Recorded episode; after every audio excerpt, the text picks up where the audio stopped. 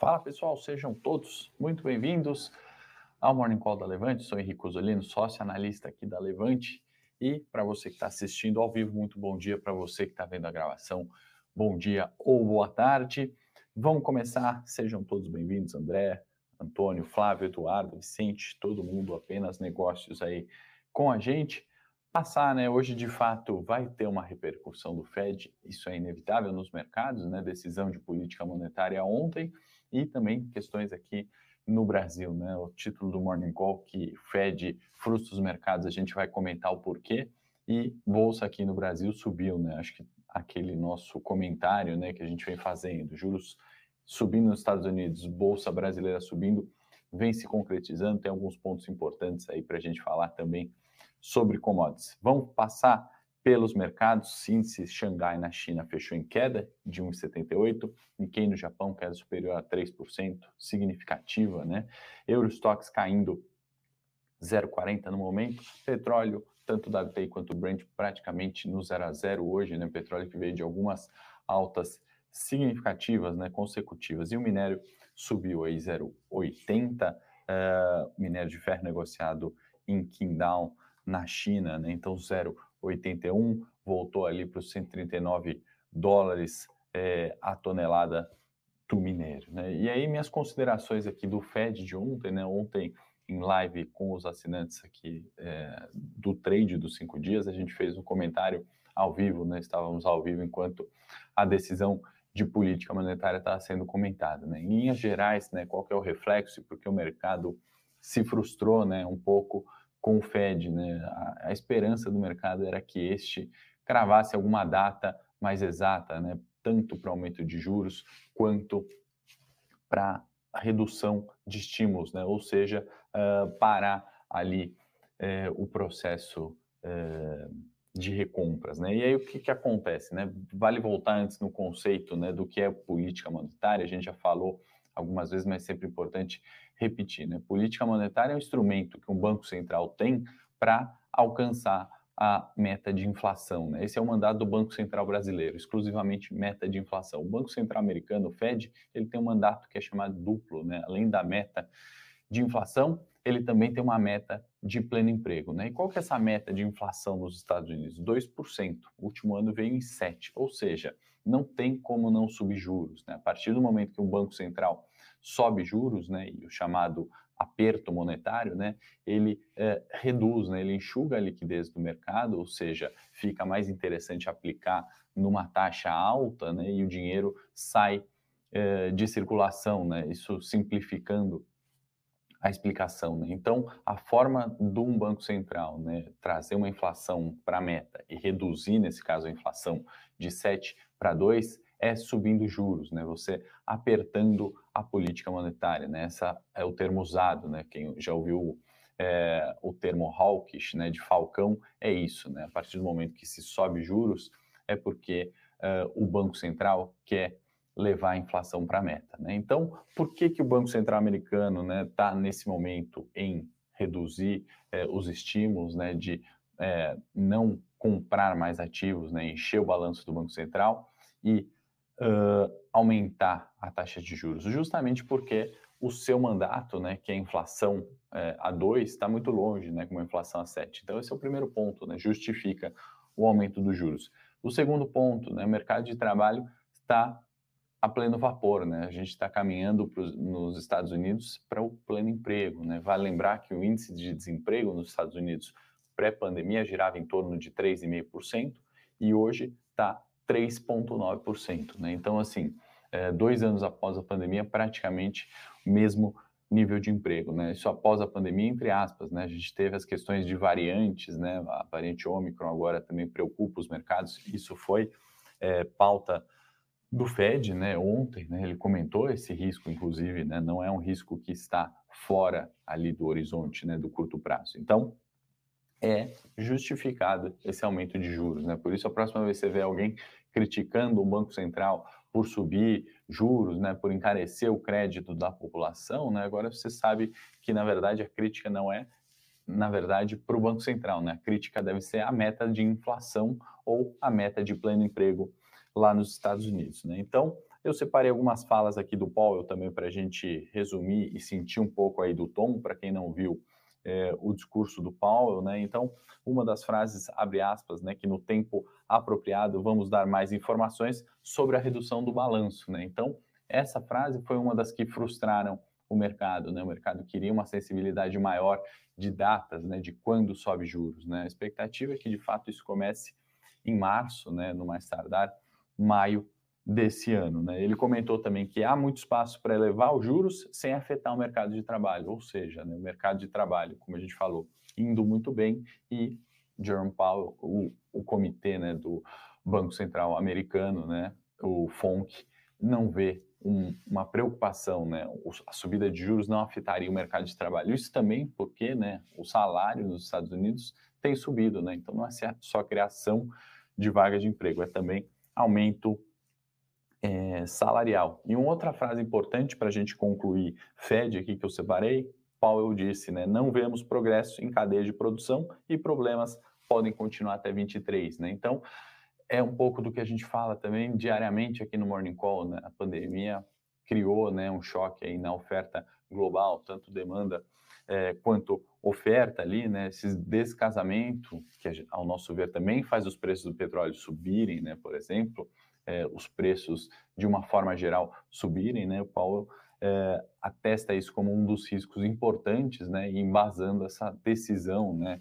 De reduzir estímulos e subir juros em breve, né? Então, resumindo, a gente tem os choques aí de produção, a gente tem é, o mercado de trabalho forte e a questão de inflação justificando, né? Tudo isso ainda pautando no risco, né? Um quarto ponto, se a gente pudesse resumir é, o comunicado de ontem quanto às variantes, né, quanto aos riscos de saúde, né, que não foram também totalmente descartados, obviamente faz muito sentido. E aí o mercado, muitas vezes histérico, né, exagera em alguns pontos, né, então a gente vê aqueles comentários, poxa, a bolsa aqui reagiu negativo. Não, o Bovespa subiu quase 1% ontem, né, a gente teve volatilidade, a gente foi buscar, a gente vai ver os pontos técnicos, né, a gente foi buscar é, 112 é, 700, a gente voltou ali numa região de resistência importante, mas subindo 1%, né?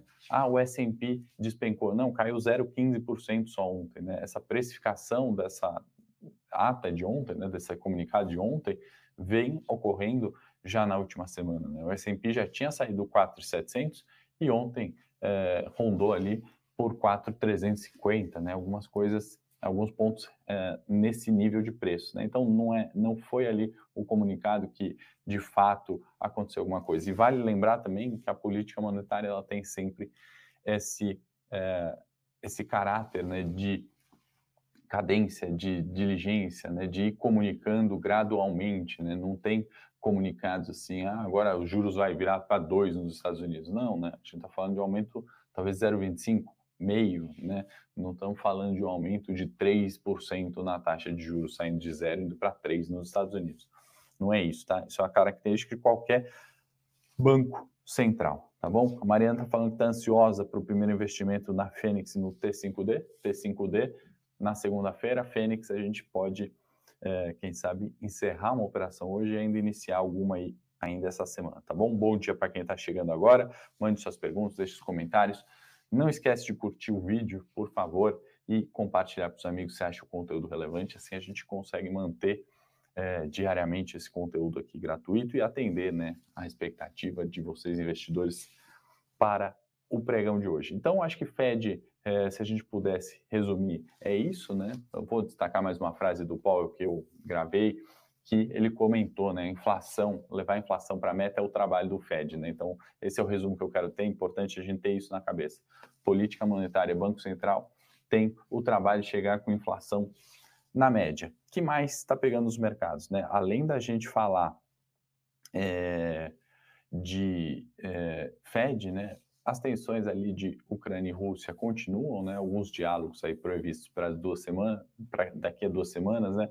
Ao meu ver, isso pode trazer um arrefecimento né, nesse impulso aí dos preços do petróleo no curto prazo. Né? Então, uma realização talvez de lucro, se a gente pudesse antecipar algum movimento, né? essas tensões fizeram o petróleo, né, inclusive, acelerar bastante, vem negociação aí. Né? Vamos observar o que, que uh, o que, que se desenrola daí, né? Bom, se a gente muda agora para Brasil, né, para a gente falar um pouquinho aqui do local, volta a questão de PEC dos combustíveis, né? E aí, lembro que a gente já detalhou um pouco mais, né? Mas basicamente é retirar piscofins de combustível, energia e gás, né? Uma medida que o governo toma com intuito, né, ou pelo menos com o discurso de conter a inflação, isso refletiria numa queda de 0,9 pontos percentuais para a inflação de 22, medida, se a gente pensar só na inflação positiva, né, o que acontece é que isso custa 57 bi para o governo, né, num, num, cobertor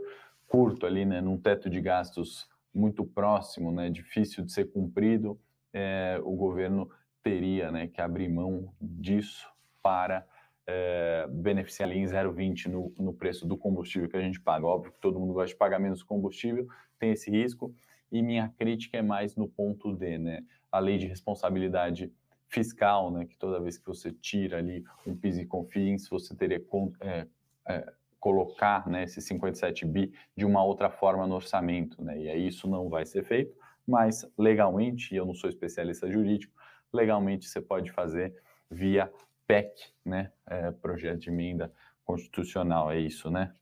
É, não sou especialista jurídico, mas minha crítica aí do ponto de vista de mercado, né? Aquelas mudanças de regra durante o jogo, né? Querendo, sendo legal ou não, né? É, são críticas aí que a gente pode fazer e o mercado entende isso, né? Como uh, processos de risco e refletem volatilidade, certo?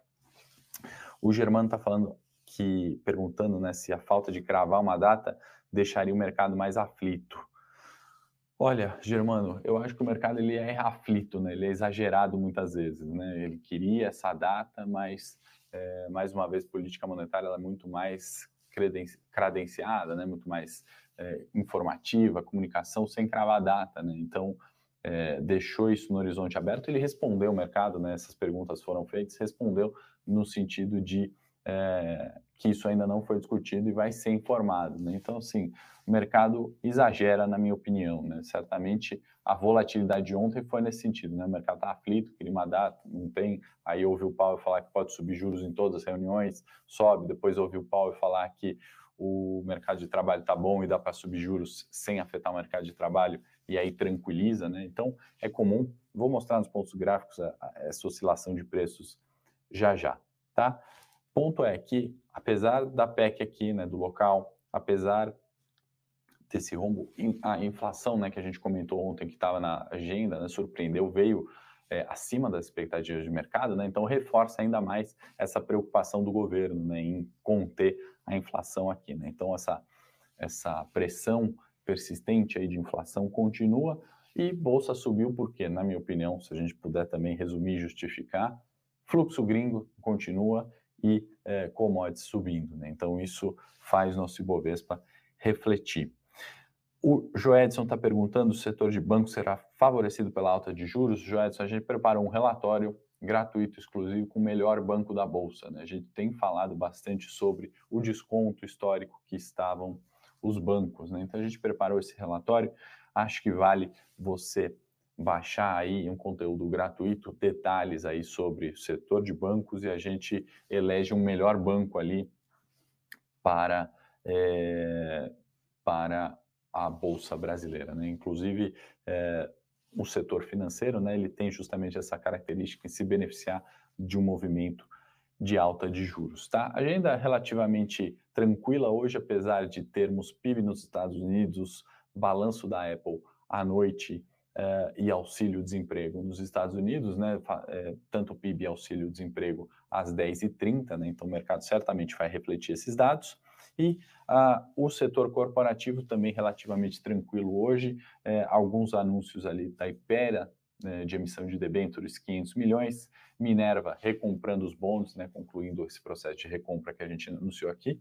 Acho que ambos, ambas notícias positivas, tanto para Ipera e Minerva, e aí mais curiosidade, né? Via uh, teve o Morgan Stanley anunciou que comprou, né? Pa participa ali de mais de 5,4% da companhia e a BlackRock passa a deter 5% de bid, né? Então imagino que BlackRock e Morgan Stanley vendo esses dois ativos aí como baratos, tá bom, pessoal? Esse foi nosso Morning Call de hoje. Peço que você compartilhe, curta o vídeo se você gostou do conteúdo, me deixe suas perguntas aí, suas considerações nos comentários. Grande abraço, amanhã, 8h30 da manhã, estarei de volta. Para saber mais sobre a Levante, siga o nosso perfil no Instagram, levante.investimentos. Se inscreva no nosso canal do YouTube, Levante Investimentos. E para acompanhar as notícias do dia a dia e mais sobre a Levante, acesse nosso site levante.com.br.